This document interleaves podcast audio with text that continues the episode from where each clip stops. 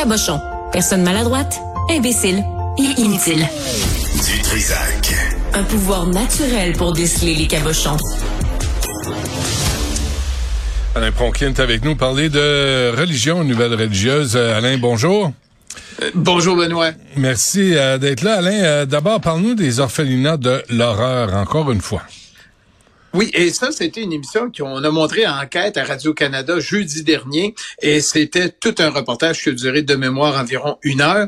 Ce, qu'on a fait, c'est qu'on sait que les religieuses ont peu été poursuivies à date dans les recours collectifs, c'est plutôt les collèges de garçons. Et là, on a fait une enquête euh, sur des orphelinats euh, qui avaient euh, à Chigoutimi il y a un peu partout au Québec pour savoir qu'est-ce qui arrivait aux enfants. Et ces orphelinats étaient dirigés par des religieuses. Et on s'est aperçu, bon, elles laissaient des fois des prêtres rentrer, évidemment des prêtres pédophiles. Euh, on agressait des enfants. Il y a des enfants qui ont disparu. On est certain qu'il y a des enfants dont on n'a jamais retrouvé les corps. On pense même qu'ils ont été incinérés par les religieuses qui avaient à Chicoutimi. Hmm. Et là-dedans, dans la famille Simard, il y a deux des enfants euh, de Monsieur et de Madame Simard, qui ne sont pas Régis, ni Nathalie, euh, ni euh, René, qui ont passé environ trois mois dans ces orphelinats-là et qui ont été maltraités, puis ils relatent leur expérience. Donc, c'est un dossier sur, moi je l'appelle le côté très sombre et éminemment sombre de ce que les communautés religieuses ont fait de pire. Ils ont fait des excellentes choses, mhm. mais il y a ce pas. Et tu t'aperçois qu'il y a même des communautés religieuses qui ont, qui ont, qui, qui, qui détenaient cet orphelinat-là, qui ne veulent pas participer. Euh, aux enquêtes qui veulent pas participer à rien. Et on mais, mais le concept de oui. le concept de demander pardon, euh, c'est étranger à ceux qui pratiquent la religion catholique? Ils vont le faire à tâche, mais est-ce que c'est sincère? T'as beau dire, ah. je m'excuse, je me parle. Est-ce que c'est sincère ou c'est pas sincère? On va dire, oui, ils sont dans nos prières, c'est victime. Oui, mais est-ce que c'est sincère? Si c'est sincère, participer, collaborer. Un peu comme on a fait en Irlande. Les religieuses, on a fait, euh, des, des, des, comme on dit, des, des moi j'appelle ça des pratiquement des charniers, où on les mettait dans des endroits pour qu'ils décomposent plus vite les corps. On a retrouvé ça en Irlande, on a retrouvé ça en Australie. Et les, les, communautés ont participé. Et c'est ça la grande différence, et c'est ça que l'émission Enquête interroge. Dit comment ça se fait que les communautés religieuses ici ne participent pas à ce, ce, ce, mouvement de dire on veut savoir qu'est-ce qui est arrivé? On va leur trouver, ils vont participer en France, les communautés religieuses, parce que je fais toujours la distinction entre les diocèses et les communautés religieuses, parce que c'est deux mondes qui se touchent pas tellement. Et partout en France, oui, les communautés ont dit oui, on participe à ça, on veut savoir c'est qui des agresseurs d'enfants, puis on veut faire la lumière. Nous, on le sent pas. On va le sentir dans les diocèses, mais pas dans les communautés. Et c'est la grande question. Est-ce qu'on va le faire un jour?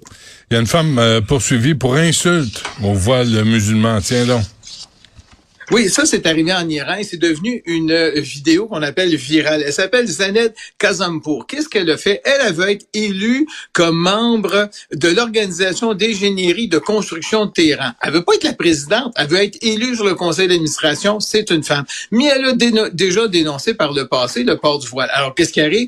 Ben madame, vous avez dénoncé ça, vous n'êtes pas une bonne madame, donc vous pouvez pas vous présenter sur notre conseil d'administration. Et elle, comme on dit en bon québécois, elle s'enrage, elle s'enflamme, elle prend son voile, puis elle le lance par terre, mm. puis elle, dit ce qu'elle pense effectivement, sous le tonnerre d'applaudissements des hommes qui sont présents et des femmes qui sont présentes dans la salle, et elle quitte, puis elle lance complètement son foulard.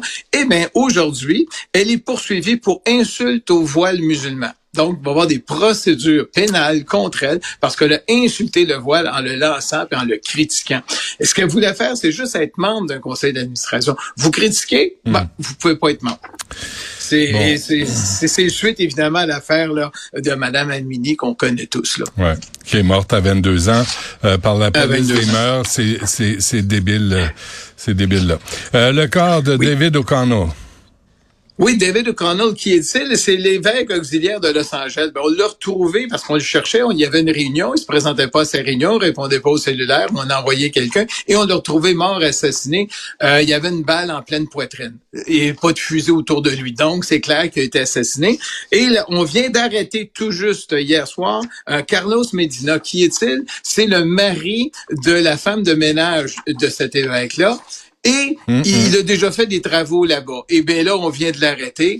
Euh, il se dit, ah ben le curé me devait de l'argent. Semble-t-il que c'est la version initiale, mais on a un prêtre, ben un prêtre, un évêque un, un- de, de quand même à Los Angeles qui a été abattu. Et ça, ça fait partie, puis euh, de, de, de tous ces... euh, Comment, comment dire ça? De toutes ces agressions, comme on dit, du- dans le domaine du catholicisme, et là, on a un autre exemple.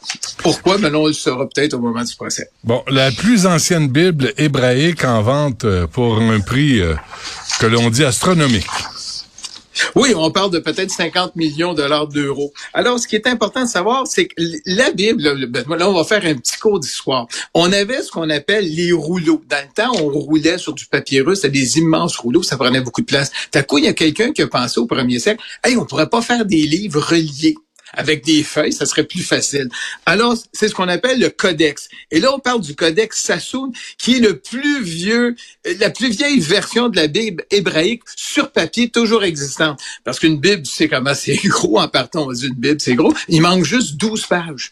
Et elle appartenait, le dernier propriétaire, c'est un monsieur Sassoon, euh, Salomon Sassoon, et on a décidé de vendre le, ce- ce manuscrit euh, qui date d'à peu près des, des années 900 et on pense aller chercher environ euh, 50 millions d'euros.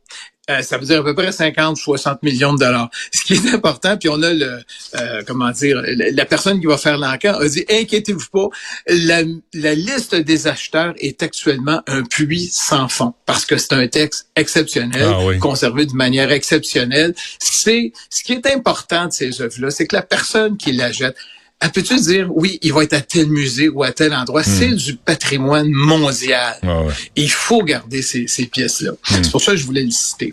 Une église saccagée, encore une fois? Oui, c'est encore une fois. Et, et là, ce qui est important, c'est que tu as pris l'expression saccagée. Tout le monde prend cette expression-là ou vandaliser. Mais le prêtre, il parle d'église profanée parce qu'on prend des objets saints, des objets sacrés, des hosties consacrées et on les lance partout.